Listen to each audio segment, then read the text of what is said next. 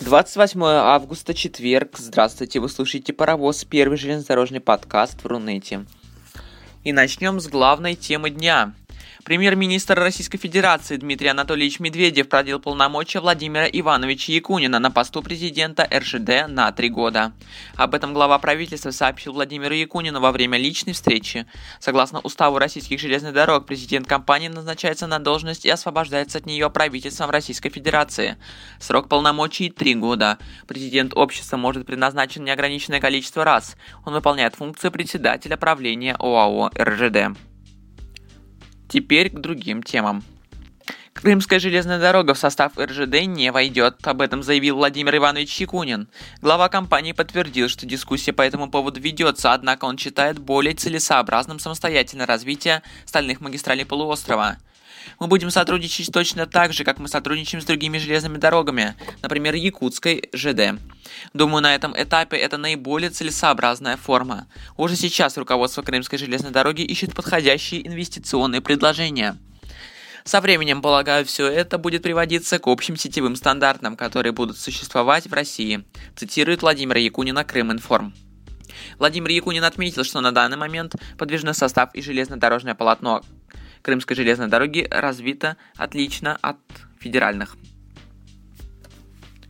Прямой диалог с коллективом Восточно-Сибирской магистрали провел глава Иркутской области. Сергей Ерощенко оценил условия работы железнодорожников и ответил на самые актуальные вопросы сотрудников. Почти два часа работники магистрали разговаривали с губернатором на самые различные темы. Причем вопросы касались не только собственного социального благополучия и того, как обстоят дела в железнодорожном микрорайоне Иркутска – Людей волнует устроенность беженцев с Украины, куда их планируют расселить, какие рабочие места предоставить. Многие говорили о безопасности на железнодорожных переездах.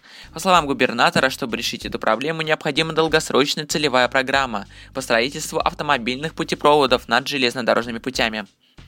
Власти региона понимают, что работать в тесном контакте с железнодорожниками просто необходимо. Только совместными усилиями можно реализовать такие грандиозные проекты, как агломерация Иркутска, Ангарска и Шелехова, а также строительство нового современного аэропорта.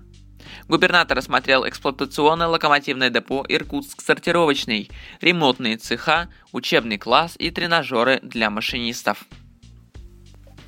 Арбитражный суд Москвы удовлетворил иск Центральной пригородной пассажирской компании ЦППК к Минфину. Ведомство обязано выплатить железнодорожному оператору 1 миллиард 400 миллионов рублей за перевозку льготных категорий граждан в 2013 году. За прошлый год компания оказала услуги льготникам на сумму свыше 3 миллиардов рублей. Возмещено всего чуть более половины. Кроме того, в настоящее время аналогичное дело по более раннему периоду за 2012 находится на рассмотрении в арбитражном суде города Москвы. В мае правительством Российской Федерации была принята концепция развития пригодных пассажирских перевозок железнодорожным транспортом, которая призвана решить проблему перевозчиков в части компетенций. Данная компенсация должна рассчитываться исходя из фактического пассажирооборота и действующих тарифов.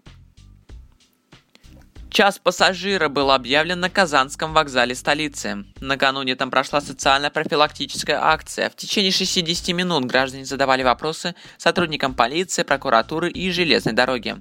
За это время в приемную обратились более 30 человек. Вопросы, жалобы и предложения рассматривались тут же в режиме онлайн. Граждане просили усилить сопровождение поездов в вечернее и ночное время, наказывать курильщиков и тех, кто распивает алкоголь в поездах. Спрашивали, как вести себя в экстренных ситуациях, что делать и кому обращаться. В адрес ОАО РЖД поступили благодарности за сервис и хорошую организацию проезда. Пассажирам сотрудники полиции, прокуратуры и железной дороги выдавали памятки о правилах личной безопасности. Об акции на вокзале сообщали по громкой связи каждый час за несколько дней до ее начала.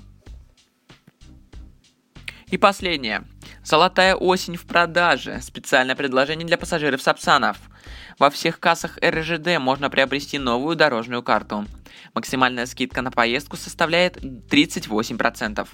Дорожная карта «Золотая осень» действует при покупке билетов на Сапсан номер 753, 759, 760 и 766, за исключением поездов, отправляющихся по пятницам и воскресеньям.